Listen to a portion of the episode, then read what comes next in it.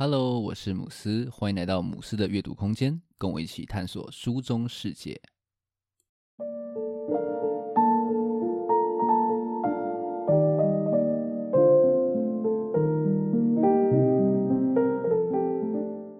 今天要来跟大家分享《随机骗局》这本书。这本书呢是塔雷波不确定系列的首部曲，大家可能对这本书比较没那么熟。不过呢，不确定系列的另外两本书《黑天鹅效应》还有《反脆弱》，相信呢大家应该就比较有听过了。这本随机骗局的主题呢，其实就是跟书名一样哦。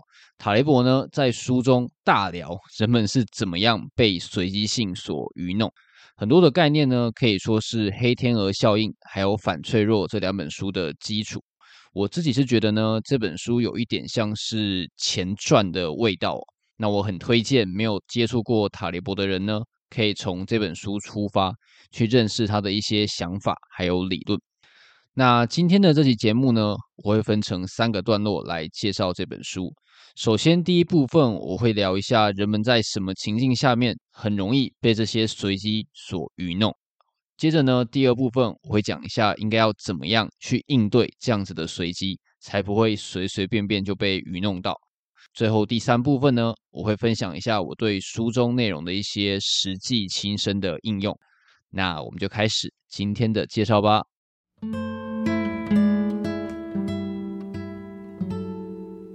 卡雷伯在这本书的前言就开宗明义的说，这是一本谈随机的书。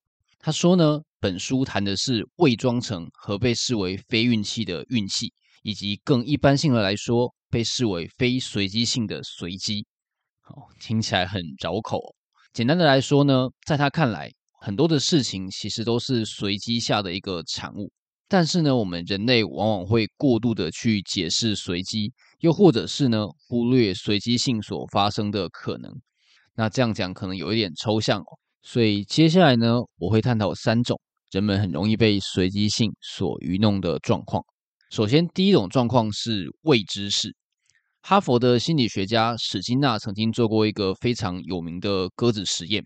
那这个实验是这样子做的：史金纳呢，他用随机的方式，不定期的去发送食物给鸽子。结果呢，一段时间过后，他发现呢，鸽子居然发展出了各种像是呃起舞般的复杂行为。有些鸽子呢，会对笼子的特定角落规律的去摇摆它的小头。那也有鸽子呢，采取一种逆时针转头的方式。史金纳发现呢，几乎所有的鸽子都发展出了一套特定的仪式，来跟吃东西这件事情产生因果连结。那这就是一个非常典型的被随机性所愚弄的案例。鸽子并没有意识到说，它对食物的发送的经验观察其实是随机下的产物，还发展出了一套未知式来错误的去解释因果。那你可能会说啊，我们人又不是鸽子，但是其实呢，人类也常常有类似的行为。像书中就提到，投资人很喜欢做所谓的回测，用历史的价格资料库呢去测试各种操作准则的绩效，希望呢可以透过这种方式找到所谓的投资圣杯。但是呢，塔雷伯就说，这样的做法其实只是拿操作去配试资料，其实呢，你试越多次。你越有可能找到适用于过去资料的某一种准则，那这样子的做法呢，同样会让人产生一种错误的因果认知，认为说可以用这种测试出来的方法，在未来取得一样好的绩效。那其实这样的行为呢，跟鸽子是没有太大的差别哦。书中有一段话，我觉得可以彻底的去体现这种因果错置的概念。塔雷博是这样说的：我相信西方世界有某种。有价证券的价格和蒙古首都乌伦巴托的气候变化百分之百相关，超级酸啊！另外呢，书中也提到说，很多的新闻也存在这样子啊乱诠释因果的状况。比方说，你可能在很多的媒体上面看过类似这样子的标题：道琼指数因为利率下滑而上涨一百三十点，又或者是美元因为日本贸易顺差增加而下挫。但是呢，其实我们的市场本来就是上上下下，短期的这些涨跌呢，很多时候都只是一些杂讯，其实背后并没有太多深奥的道理。但是很妙的是呢，很多的投资人却常常被这些人造的因果搞得是心神不宁哦。第二种状况呢，是所谓的存活者偏误。塔雷伯认为啊，很多时候我们不能够单纯用成果去判断一个人的优劣，因为呢，我们所观察到的样本往往啊，都只是活下来的人。那书中用一个俄罗斯轮盘的例子来解释这样子的概念哦。你想象有一个无聊的企业大亨，他跟你对赌，那赌法是这样子的：他准备了一把左轮手枪。然后呢，在可以装六发子弹的弹匣中塞入了一颗子弹，然后呢，对着你的头扣下扳机。那如果你没有被爆头的话呢，他就会给你一千万美金。那在这个条件下面呢，其实你有六分之五的几率你会变成千万富翁，但是呢，你有六分之一的几率啊、你的家人会需要帮你办丧礼哦。也就是说呢，我们在这个世界上面所看到的一些成功的人，他其实只是在这种随机的几率下面存活下来而已哦。这个概念呢，就是所谓的存活者偏误。那塔雷伯认为呢，我们可以用另类历史的角度来避免这样子的存活者偏误。也就是说呢，在评断任何领域的优劣的时候呢，我们必须要连没有观察到的结果也把它纳入考量。比方说呢，创业成功的企业家。在另外一个历史版本中呢，呃，这些企业家可能会倾家荡产，睡在公园。那书中有提到呢，投资市场就是一个特别容易被随机性所支配的领域。很多赚大钱的投资者呢，往往都只是存活者偏误下面的胜利者。书中就说呢，因为他们赚了钱，我们才认为他们是好的交易者。一个人其实完全有可能靠随机性在金融市场上面赚到钱。很多时候，我们觉得很成功、很有能力的人，其实呢，就只是存活下来的而已。第三种状况是所谓的稀有事件谬论。塔雷伯认为呢，我们人常常会低估随机所发生的可能性。那很多时候呢，这些看起来很稀有、感觉根本不可能发生的事件呢，诶，总是出乎意料的出现哦。结果呢，就杀得大家是措手不及。书中有描述一个很经典的状况。你投资某只避险基金，享有稳定的报酬率，几乎不会剧烈的波动。直到有一天呢，你收到了一封信，劈头就说，由于无法预见和出乎意料，被视为某种罕见的事情发生了。于是呢，市场就陷入了恐慌，投资人争相出逃，慌乱的出清手上的所有的资产。那有没有觉得这种状况很眼熟呢？其实啊，很多的一窝蜂投资都长成这个样子哦。都告诉你说呢，诶，它很稳定，然后呢，瞬间就炸掉了。比方说，去年曾经很流行的稳定币 UST，就完全是这个样子哦。你把上面所说的避险基金四个字换成 UST，根本就完全无违和哦。只能说呢，历史真的是会无情的去重复。如塔雷伯所说的，我们人呢，总是会低估稀有事件发生的几率。然后呢，还误以为自己可以把风险掌握得非常的好。事实上呢，这个世界上唯一能够比较呃准确的去衡量风险的地方，大概只有赌场哦。不管是二十一点啊，或是吃饺子老虎，它的赛局规则其实都是相对清楚的。但是呢，我们所生活的现实世界，往往不会有这么清楚明白的规则，所以呢，人们才会总是被各种稀有事件重击之后呢，哇，才后悔莫及。像是 COVID-19 啊，或者是俄乌战争，都是非常典型的稀有事件谬论的例子。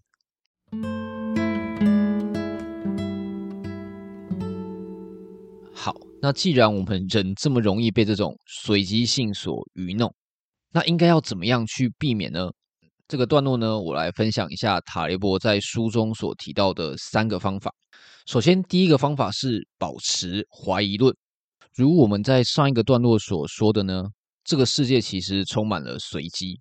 那我们借由各种观察所产生的知识呢，其实并没有我们想象中那么的靠谱。因此，塔雷伯认为说，如果我们想要避免被这种随机所愚弄的话呢，我们就要对任何的知识去保持一种怀疑论的态度。也就是说呢，我们不应该去僵固的相信任何的方法或者是定理，它一定是对的。并且呢，要随时去练习反过来想，试着去质疑每一种观念。书中呢，巴伯的这一段话，我觉得很好的说明了怀疑论者应该要持有一个怎么样的态度。你要持有大胆的观念，却大力批评自己的观念，试着先发现自己的观念是否可能不对，以判断自己的观念是否正确。大胆推测，然后非常努力设法驳斥自己的推测。这让我想到穷查理的普通常识里面，蒙哥有说过这样的一句话：除非我能比我的对手更有力反驳自己的立场，否则我没资格拥有一种观点。当然啦，我们还是需要依赖一些经验去观察，还有理解这个世界。所以重点呢，是你要随时保持弹性，接受任何被修正的可能性。另外呢，在这个可以说是资讯过剩的时代，每天呢，其实都会有各种乱七八糟的知识朝你的眼球射过来。那其实这些东西很多时候都是杂讯，其实你并不需要付出那么多心力去追踪还有关心。塔雷伯就建议说，你可以透过频率去筛选资讯，像是他就说呢，他宁愿每周看一次《纽约客》，也不要每天早上去翻阅《华尔街日报》。也就是说呢，我们要练习去少看一些发布频率比较高的一些比较快短的即时新闻。多花点时间呢，去读一些需要沉淀思考的深度追踪报道。第二个方法是关注结果，而非几率。这是什么意思呢？因为我们人呢，其实常常会误判这种稀有事件发生的可能性。塔雷伯建议说，与其啊，我们去预测几率，不如更去关注说，如果一件事情发生之后，它会有什么后果。一件事情会不会发生，其实并没有我们想的那么重要，因为其实你常常会猜错。重点是呢，如果它发生了，你是否可以承受得住？当你有了这个概念之后呢，在采取任何的行动的时候，就要记得去预留你犯错的空间，确保你犯错的时候付出的成本是有限的。像是说呢，如果你今天听到有一个投资的策略，它的胜率超级高，几乎每一次都可以赚到钱。但是呢，你只要一次失败，滑铁卢就可能会让你负债，甚至是睡公园。那这样子的投资策略就不值得你去冒险。第三个方法是来点斯多葛，因为呢，随机的世界它非常难以预测，意外总是会无情的到来。面对这样子的残酷呢，斯多格主义或许可以作为你的人生指南。斯多格主义它是一个古希腊的哲学流派哦。他们主张说呢，在这个风雨难料的人生中，其实你唯一能够控制的，就是你面对困境时候的态度。书中引用《抛弃安东尼》这首古诗来说明这个概念：被情绪震撼时，只要倾听便是，不要像懦夫那样哀求和怨叹。我们其实没有办法避免说厄运降临到自己的身上，但是呢，你至少可以优雅、有尊严的去接受它。别忘了。你的行为呢，是命运女神唯一不能够掌控你的东西。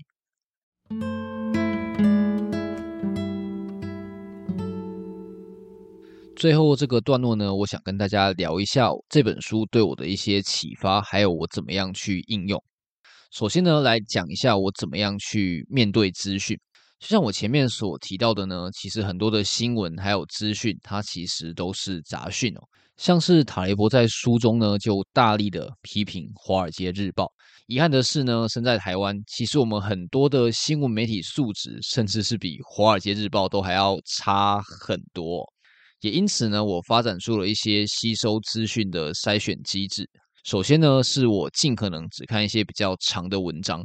我有一个简单的判断方式，就是尽量只读超过三千个字的文章。这样子呢，其实就可以筛掉很多比较短快的杂讯。像是我长期在阅读的端传媒或者是报道者，都是这样子以长文著称，很擅长去深入追踪议题的媒体。另外呢，当然就是多读书啦。当然啦，书的知识未必都是正确的，但是呢，一本书会相对比较有完整的脉络。让你可以更有空间去反思它里面的内容，不会像很多的社群图文呢，可能为了吸睛啊，将很多的资讯做过多的删减。同时呢，我也会练习对任何的知识都保持一个比较退后，然后保留的态度。如塔雷伯所说的，在掌握远比现在更多的资讯之前，宁可保留判断，因为这样比较安全。接下来呢，我来分享一下这本书对我经营自媒体的一些启发。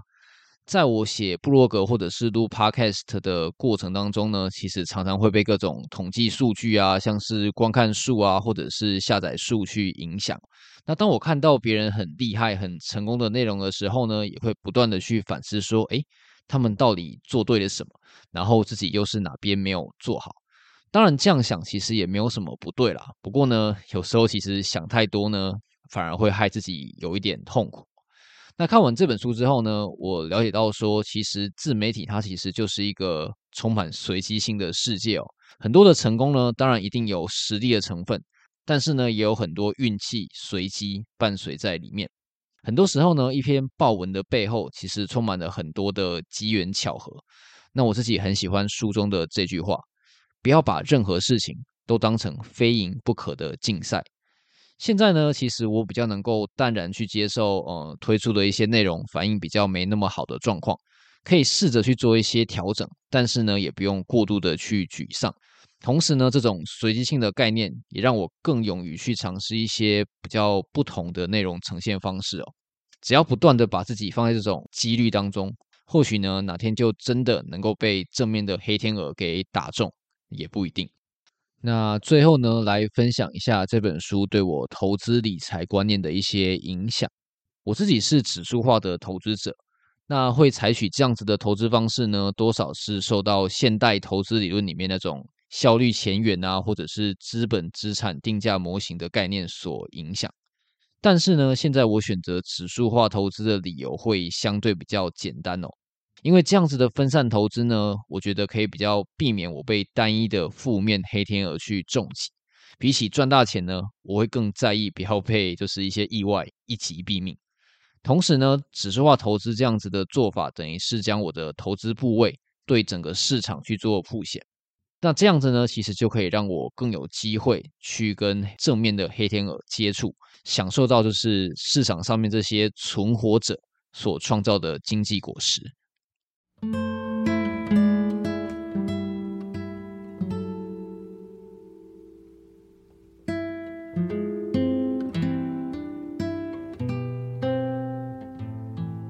最后这边来总结一下今天节目的内容。首先呢，我们分享的人是怎么样很容易被随机性所愚弄。比方说呢，我们常常会为随机的结果去胡乱编出一些理由，创造出很多的未知事。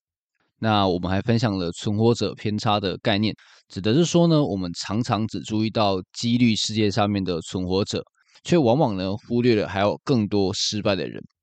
还有像是稀有事件谬论，指的是说呢，我们人常常会错估稀有事件发生的几率，而遭受到重击。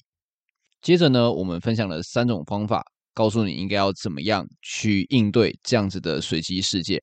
首先呢，是要保持一种怀疑论的心态，对任何的知识保持一种质疑、不确定的态度。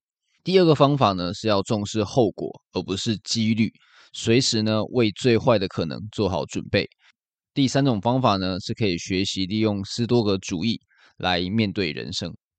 最后呢，我分享了一些我自己从这本书当中得到的一些启发，还有应用，像是呢，我主要会读一些长文。来避免一些过于短快的杂讯。同时呢，这本书也让我了解到，经营自媒体这个世界呢，本身非常容易受到随机性所影响。所以呢，要更学习去保持平常心，并且呢，要多去尝试一些不同的可能性。那我也因为这本书而更坚定了我指数化投资的这个方式哦。因为呢，这样子的投资方式可以让我更有机会吃到存活者偏差的那些人呢。所创造的经济果实，这其实是我第二次读这本书了。那这次的重读呢，依然是非常的过瘾。那我自己是很喜欢塔雷伯这种很随性的这种随笔写作的方式哦。那有人说，其实塔雷伯的书他很吃电波，喜欢的人呢很喜欢，但是不喜欢的人呢，可能就会觉得说他的叙事方式有一点乱。那其实他自己就说，我不喜欢看目录。就轻易猜到在讲什么的书，所以呢，他的书好像就只能够就是跟着他的笔，慢慢的去品尝、思考他想要去表达的一些概念。可能会比较没有办法那种比较摘要式，然后很快速的去阅读。当然了，我自己是还蛮享受这样子的过程的。那随机骗局作为不确定系列的首部曲，其实相较于它之后的，比方说黑天鹅效应啊，或者是反脆弱这种动辄五六百页的巨作，整体来说其实还是相对好读很多。那我相当推荐大家可以从这本书出发，去认识塔雷伯的不确定随机世界。